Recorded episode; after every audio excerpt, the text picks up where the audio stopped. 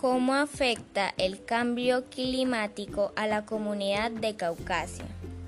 El cambio climático en la comunidad aumenta la aparición de fenómenos meteorológicos más violentos, sequías, inundaciones, la muerte de varias especies de animales y vegetación, los desbordamientos de ríos y lagos, la aparición de refugiados climáticos y la destrucción de los medios de subsistencia y los recursos económicos.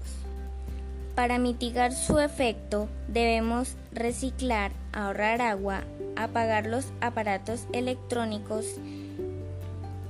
y luces si no se necesitan, no tirar basuras a la calle ni a los lagos ni ríos. Así ayudaremos al medio ambiente.